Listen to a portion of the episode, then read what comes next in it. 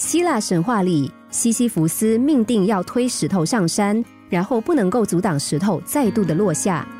曾经有人怀疑西西弗斯愚蠢，如果他早知道这是个笑话，还会不会继续傻傻的搬运那块石头呢？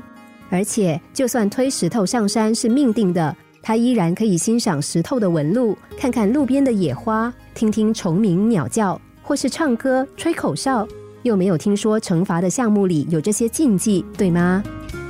其实，不管我们现在处于何种状态，顺境也好，逆境也罢，我们都有权利让自己现在就过得好，过得开心。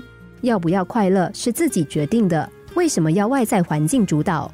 如果捉不到兔子，还有温暖的阳光和淡淡幽香的树叶；如果钓不到鱼，还有海岸风景和草上发亮的露珠。何必限定自己只有捉到兔子或者是钓到鱼才能够快乐呢？这是谁规定的？